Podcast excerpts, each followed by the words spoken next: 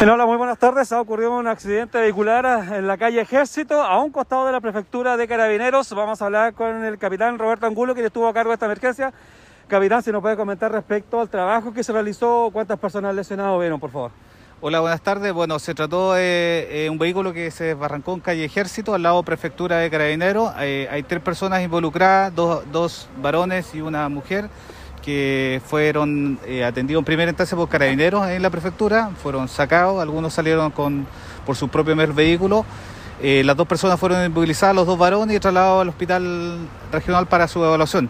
La dama eh, la están revisando ahora, pero al parecer no es necesario la, la, la inmovilización.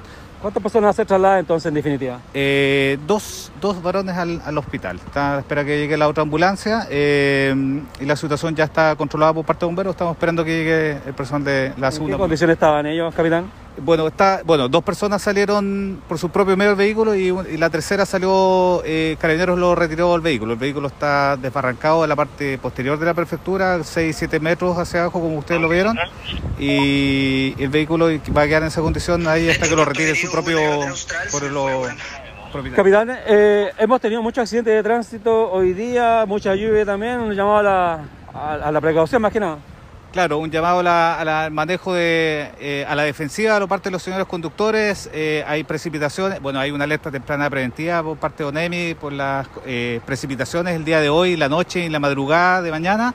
Así que volvemos a retirar un, un llamado a los conductores, manejo a la defensiva, sobre todo las condiciones de, de tiempo del, del, de las condiciones del pavimento como está, que se pone más, más, más peligroso, más condiciones de riesgo para los conductores. Así que manejo la defensiva, solamente eso para los conductores. ¿Ustedes se retiran ahora? Nos retiramos al lugar, queda a cargo cuarta hora en el último paciente con personas que ya llegó al lugar.